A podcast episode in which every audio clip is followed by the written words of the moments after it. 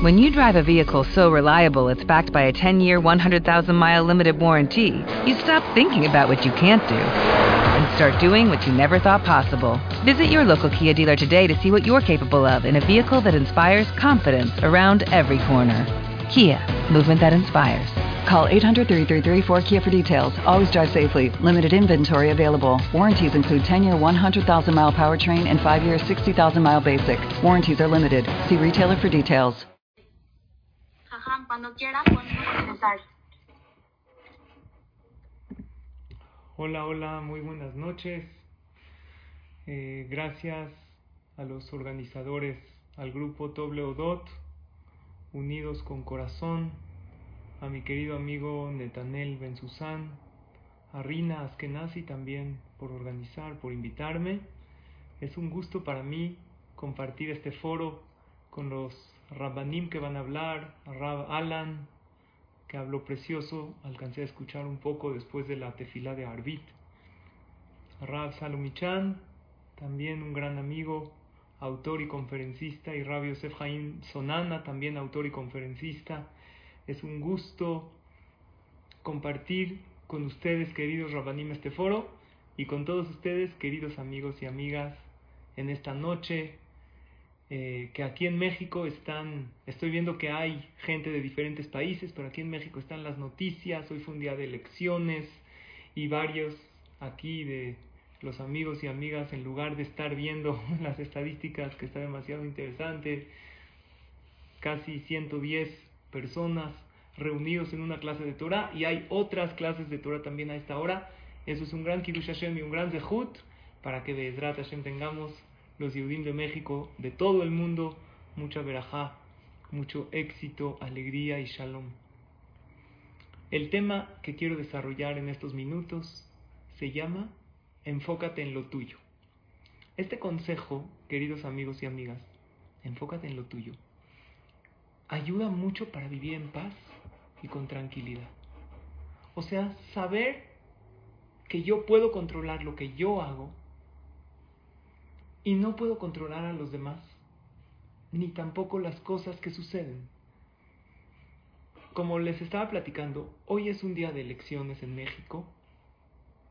También nuestra querida tierra Eretz Israel está pasando por un, por un proceso electoral complicado y todos los que en algún momento pasamos por elecciones y tenemos la incertidumbre de lo que va a pasar, este consejo que es enfócate en lo tuyo nos puede ayudar muchísimo.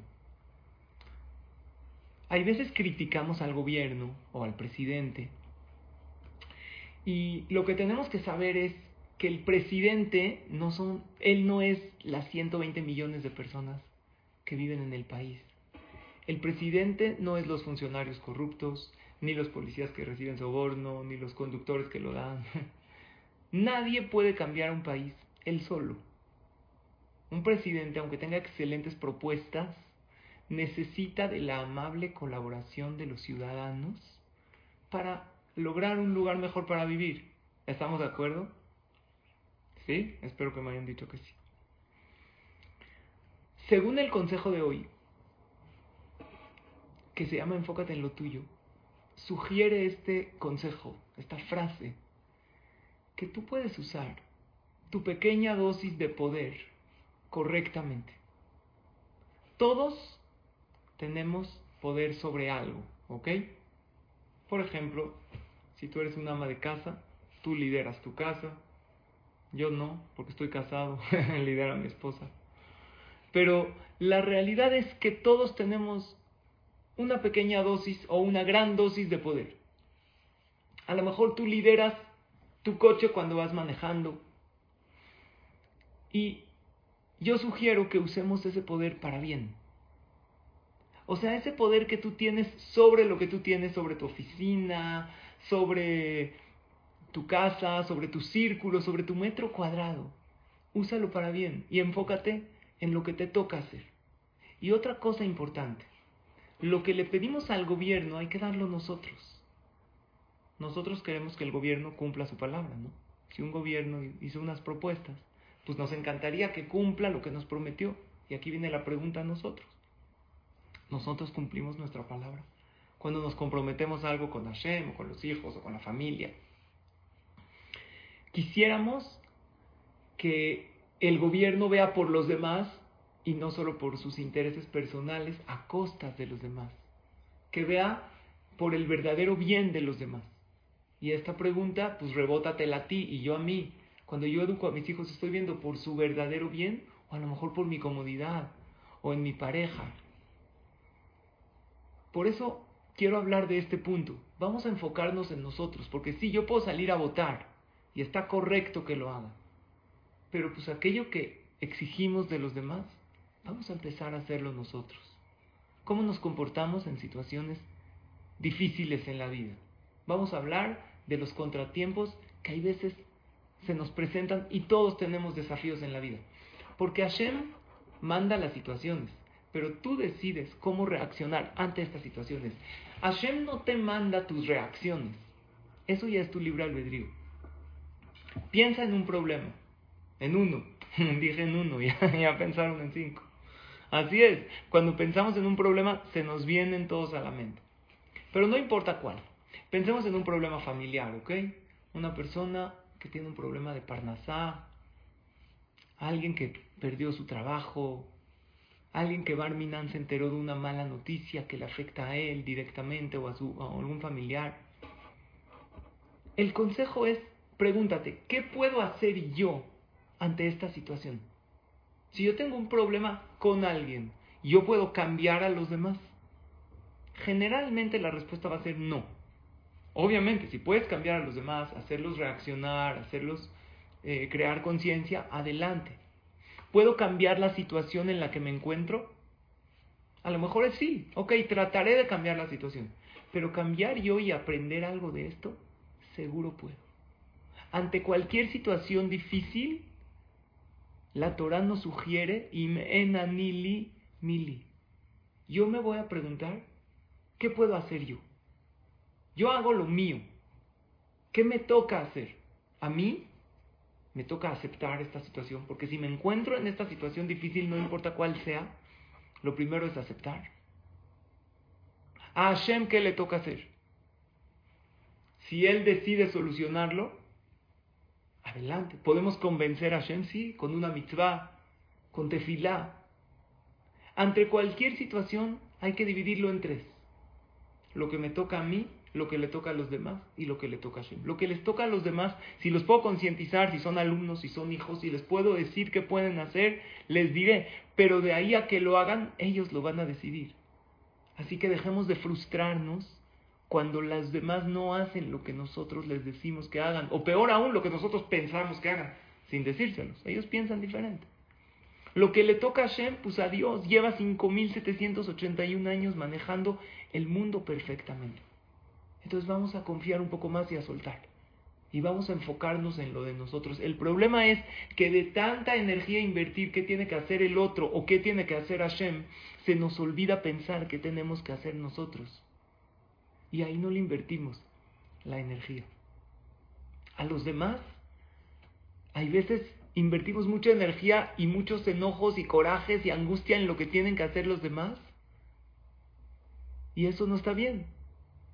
A los demás hay que dejarlos como ellos piensen, tienen libertad de pensar y de actuar como ellos creen, y sin juzgarlos y sin buscar culpables ni hablar mal, lo correcto es encarar la situación pensando qué puedo hacer yo. Les digo todo esto porque platiqué hace poco con una señora mayor, ya es una abuela, una bisabuela incluso, y hay un caos en su familia, según ella, todo un pleito familiar que es muy desagradable. Este hijo se peleó con este, ya se imaginan, a Hashem no le gusta que hayan pleitos, lo mejor que podemos hacer para atraer la verajá es el shalom. Y ella está súper angustiada porque cuando va él a la casa, pues ya no va ella, y cuando uno no se ocupa en un pleito a tiempo, pues este crece. Y ella llegó muy angustiada conmigo a preguntarme, ¿qué puede hacer? Y este consejo me encanta porque a lo mejor no resuelve todo, pero te deja en paz tú haz lo tuyo.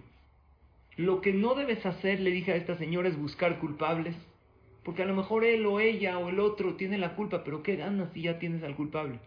Si puedes hablar con esa persona y hacerle, o sea, concientizarlo adelante.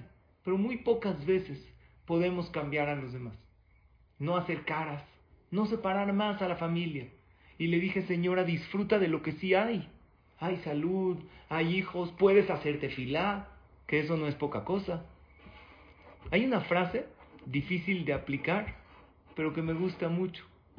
Y la frase dice así, la alcanzan a ver. Esta es una frase de Breslev que decía, la vida debería de ser amarilla, como amarilla. Amar y ya. Lo que me encantó, la vida debería simplificarse en amar. Amar sin juzgar. Amar a los demás entendiendo que cada quien es como es y tiene derecho a actuar como él piensa. A lo mejor no está en lo correcto, pero no siempre me toca corregirlo, generalmente no me toca. Amar la situación porque así Hashem quiso. Es muy diferente aceptar una situación a amar una situación difícil. Estoy hablando de una situación difícil. Abrazar no significa que quiero que siga así la situación, pero la situación está hoy como debe estar. Entonces debo yo encontrar la paz en esta situación. El Rosh es un Rishon, uno de los comentaristas de la Gemara. Él dice una frase que me gusta. En hebreo es como una rima, dice Retse Asher Irtze Yotreja. Retse ama, quiere lo que quiere Yotreja, tu creador.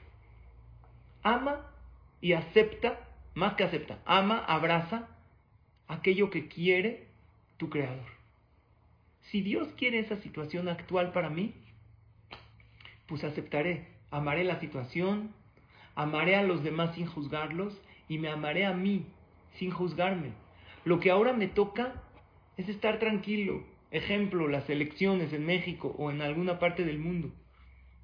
Me toca votar, me toca pedirte filá, me toca agradecerle a Dios lo que ya tengo y ahora sí estar tranquilo. Hay una frase que dice, tu tranquilidad es la intranquilidad de Hashem. Y tu intranquilidad es la tranquilidad de Hashem. Lo que quiere decir que si tú estás tranquilo, estás tranquila, Dios como que está intranquilo, se ocupa, se encarga de ti. Porque tú ya le diste tu caso a Él y ya hiciste lo tuyo. Pero tu intranquilidad es la tranquilidad de Él. Si tú estás intranquilo, estás intranquila y quieres resolverlo todo y estás invirtiendo toda tu energía en cosas que ni siquiera puedes cambiar, ¿sabes qué dice Dios? pues encárgate tú. Yo como que entre comillas me quedo tranquilo. Entonces, esta es la frase del día de hoy que quiero comentar con ustedes. ¿Qué te toca? ¿Qué me toca? En situaciones bonitas te toca agradecer, te toca disfrutar lo que hay, que no te traicionen las emociones del pasado, qué pasó, cómo pasó, porque hay gente que tampoco está disfrutando un presente bonito, una fiesta familiar, un viaje bonito, porque está con cosas del pasado y la mente brinca rápidamente al futuro y qué va a pasar, la incertidumbre, y en situaciones difíciles, enfócate en tratar de cambiarla. Y si no se puede cambiar, cambia tú. Sin duda, alguien que se dedicó mucho a lo suyo, ¿saben quién fue? David Amelech. David Amelech no tuvo una vida sencilla, no se la pasó tan bien. Todo lo que nosotros sabemos, David Melech, Israel, Jaime Kayam, wow, lo máximo, el Teilim es ahorita. Pero antes la sufrió y fuerte. Hay un Teilim, es el 142. Es para un enfermo o para el que está en una situación difícil. David Amelech estaba en una cueva y lo estaban persiguiendo para matarlo. Y dice el Teilim 142, Masquille David, Biotoba Mehará Tefila. David Amelech estaba en la cueva y lo iban a matar. Shaul, su suegro, y empezó a decirle a Hashem, Koli el Hashem Esaak, Dios te clamo de lo más profundo de mi corazón, Eshpoch estoy derramando mi tefilá delante de ti, estoy en un sufrimiento. Y luego dice, Abet en Limakir. Escuchen este pasuk. Veo a la derecha, la derecha en la Torah, en la Kabbalah principalmente, es el lado fuerte. Y nadie me conoce, o sea, ni siquiera de mi lado fuerte, nadie me conoce. Dios no soy nadie, a nadie le importa de mí. Escuchen esto, queridos amigos y amigas. David Amelech no sabía lo que nosotros sabemos hoy, que en 2500 años después No nada más no hay quien lo conoce, no hay quien no lo conoce. David Amelech hoy es lo máximo. El que tiene algún problema hable el Teilim, el que tiene un agradecimiento encuentra ahí su situación. David Amelech es lo máximo que representa al Mashiach, representa al rey de todo el pueblo de Israel. O sea, todo aquello que él estaba perseguido, el que pensó en ese momento. Nadie me conoce, a nadie le importa de mí, estoy perdido. Y sin embargo, después de un tiempo, imagínense, termina toda la obra, el teatro que está haciendo Dios, se bajan las cortinas, se prenden las luces y ya, y se dio cuenta David, amén, no lo mataron, todo estuvo bien. Hay veces Hashem te pone a ti en una situación difícil para que te enfoques en lo tuyo, para que digas, qué bueno puedo sacar de esto, para que a lo mejor saques una enseñanza de esa situación y para que ayuden a los de, para que ayudes a los demás, porque en la situación en la que te encuentras difícil no es para siempre. Lo más seguro es que sea temporal y un día se va a terminar todo este teatro y se va a cerrar el telón y se van a prender las luces y ahí tú te diste cuenta que Hashem te mandó esto para que salgas adelante en la vida. Por eso enfócate en lo tuyo, enfócate en lo que te toca. No eres responsable de los errores de los demás, pero sí eres responsable de tus reacciones ante los errores de los demás. Hay veces no eres responsable de la situación difícil en la que te encuentras, pero sí eres responsable cómo reaccionas ante esa situación. Y en la situación difícil en la que estás, haz algo bueno con tu vida. No desperdicies ese reto que tienes como para quejarte y para tirarte y para decir, ¿qué puedo hacer con esto? Ya que acabe, sí, pídele a Hashem que acabe, pero saca algo bueno de esto porque por algo vino. En una ocasión había un rey que le encantaba la destreza o los trucos de magia. Cada vez que llegaba alguien y le hacía un truco o un número de destreza, le daba una moneda de oro. Llegó un hombre con ropas rotas, eh, eh, al parecer muy carente de, de, de todo, de cosas materiales, pero tenía un talento especial porque le dijo al rey, yo le voy a enseñar una destreza increíble, pero le voy a pedir que me dé 50 monedas de oro. Digo, ¿cómo 50? Yo doy una.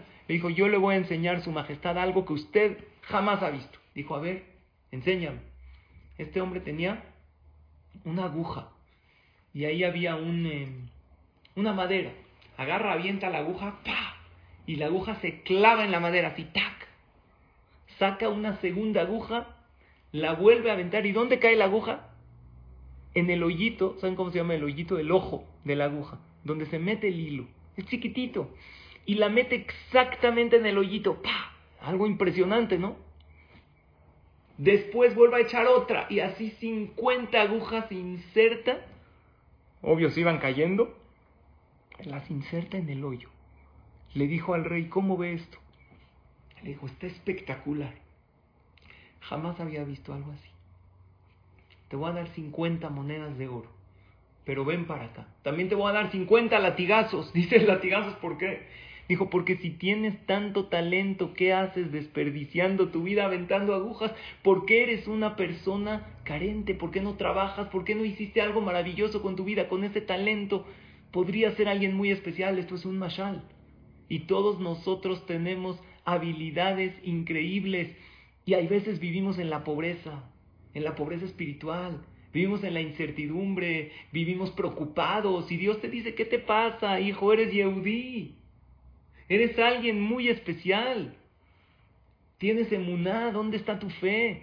Haz algo productivo con tu vida. ¿Por qué vives sin paz mental si tienes la habilidad de subir espiritualmente y tienes también la habilidad de tener muchos logros materiales? Haz algo bueno con tu vida y aún de esa situación difícil quiero que saques algo bueno. Llevé a mis hijos eh, en Los Ángeles porque tuvimos la oportunidad de ir a vacunarnos. Entonces la segunda fui con los niños y pues estaban muchas cosas cerradas por el COVID, pero me tocó que pudimos ver un museo de los récords Guinness abierto. ¿Cuál era uno de los récords Guinness? Que había un cuate que rompía sandías con la cabeza, así, tac. ¿Qué opinan de ese récord? A ver, ¿cuántas sandías rompes en un minuto con la cabeza? Entonces estaban, estaba muy interesante haciendo un video cuando yo ni con cuchillo puedo partir la sandía. Ustedes pueden romper una sandía con la cabeza, yo hasta con el cuchillo me sale chueca. Pero yo me puse a pensar, porque sí estábamos maravillados, ¿no? Está bueno el talento. Pero una pregunta, ¿para eso Hashem te dio la cabeza? O sea, si te hace bien romper sandías con la cabeza, adelante. Y, y si de eso ganas dinero y fama. Pero la vida está para más que eso, ¿no? No para estar ahí rompiendo sandías. O sea, lo que me refiero es algo, haz algo bueno con tu vida. Incluso en la adversidad, úsala para crecer. Porque al final la situación difícil va a acabar y Dios te va a preguntar, ¿qué aprendiste de esta difícil situación?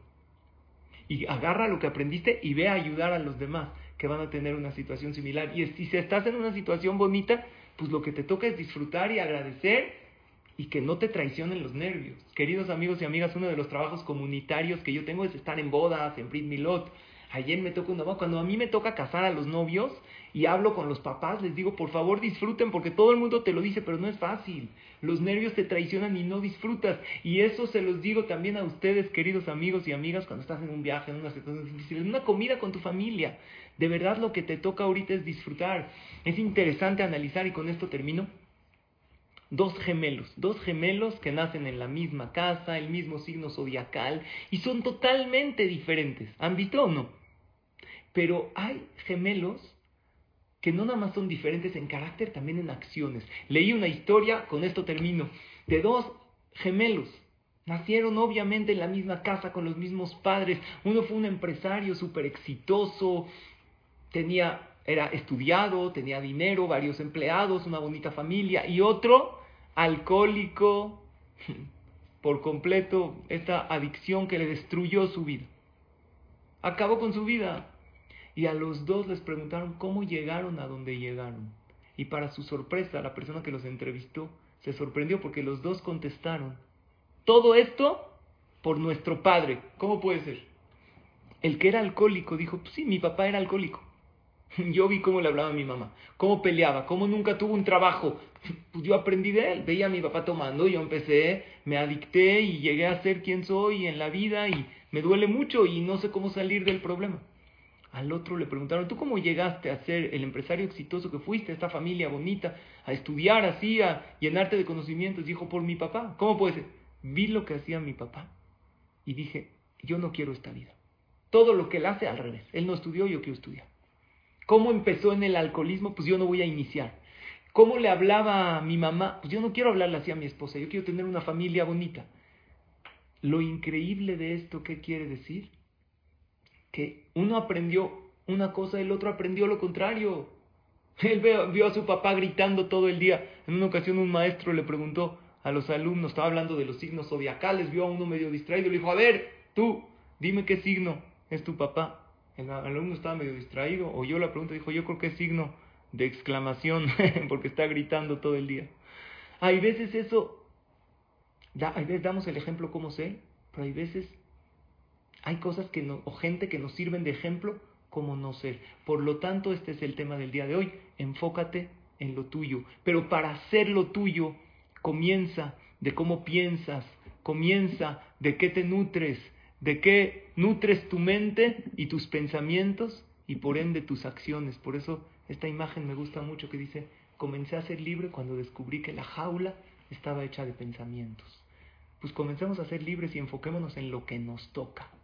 Nos toca en adversidades aceptar y abrazar la situación, como dice el Rosh.